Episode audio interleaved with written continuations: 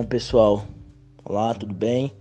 Eu sou o Carlos Eduardo e vou estar tá falando um pouco nesse podcast sobre instalações e equipamentos na cunicultura. Bom, como devem ser os galpões para coelhos, né? Como eles devem eh, ser construídos é, e serem feitos. Bom, eles devem deve ser considerado alguns fatores é, para a construção desses galpões, como a temperatura interna, que ela deve ser entre 16 e 19 graus, a luminosidade, que deve ser em torno de 16 horas ao dia, a incidência solar direta nos, direta nos coelhos, a corrente de vento, a umidade excessiva, que ela pode afetar a, na produtividade do, dos coelhos, é, o arejamento né, do galpão, entre outros alguns fatores. Bom, o galpão ele deve possuir de 6 a 12 metros de largura até 160 metros de comprimento. Os corredores centrais desse galpão e os laterais eles devem ter 80 centímetros de largura e os corredores é, transversais eles devem conter um metro é, aí de, nesses galpões. Bom, o pé direito do, desses galpões eles devem ter de 2 metros e meio a 3 metros e devem possuir um, uma cobertura em duas águas. Os telhados eles devem ser bem largos e é recomendado telhado duas águas e com lanterninho. Para que que é, é recomendado esse telhado, né? É, para eliminar o calor do interior da, da instalação do, do galpão.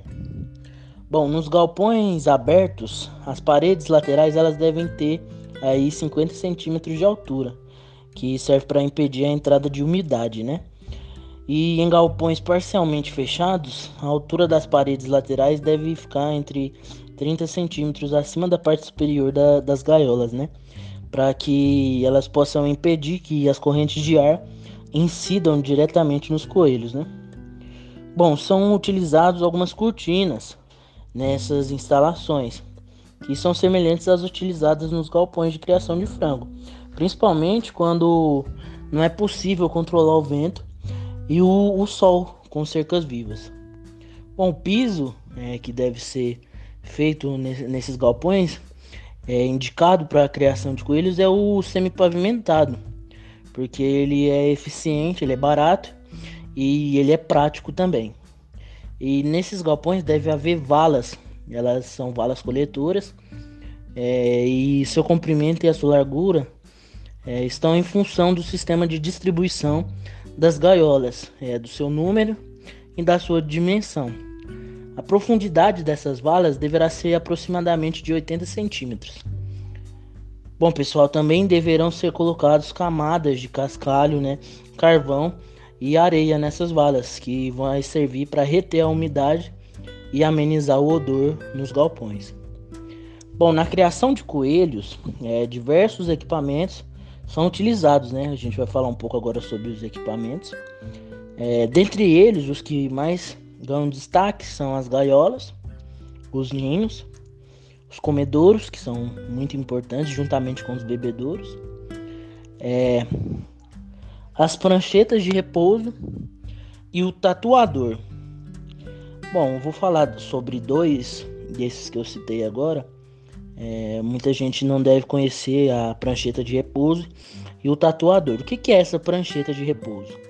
Essa prancheta de repouso ela é colocada no piso da gaiola e elas são retângulos de plástico é, eles variam, né, esses retângulos de acordo com, com a marca, mas ela, a dimensão dela é de em média 38,5 é por 26 centímetros.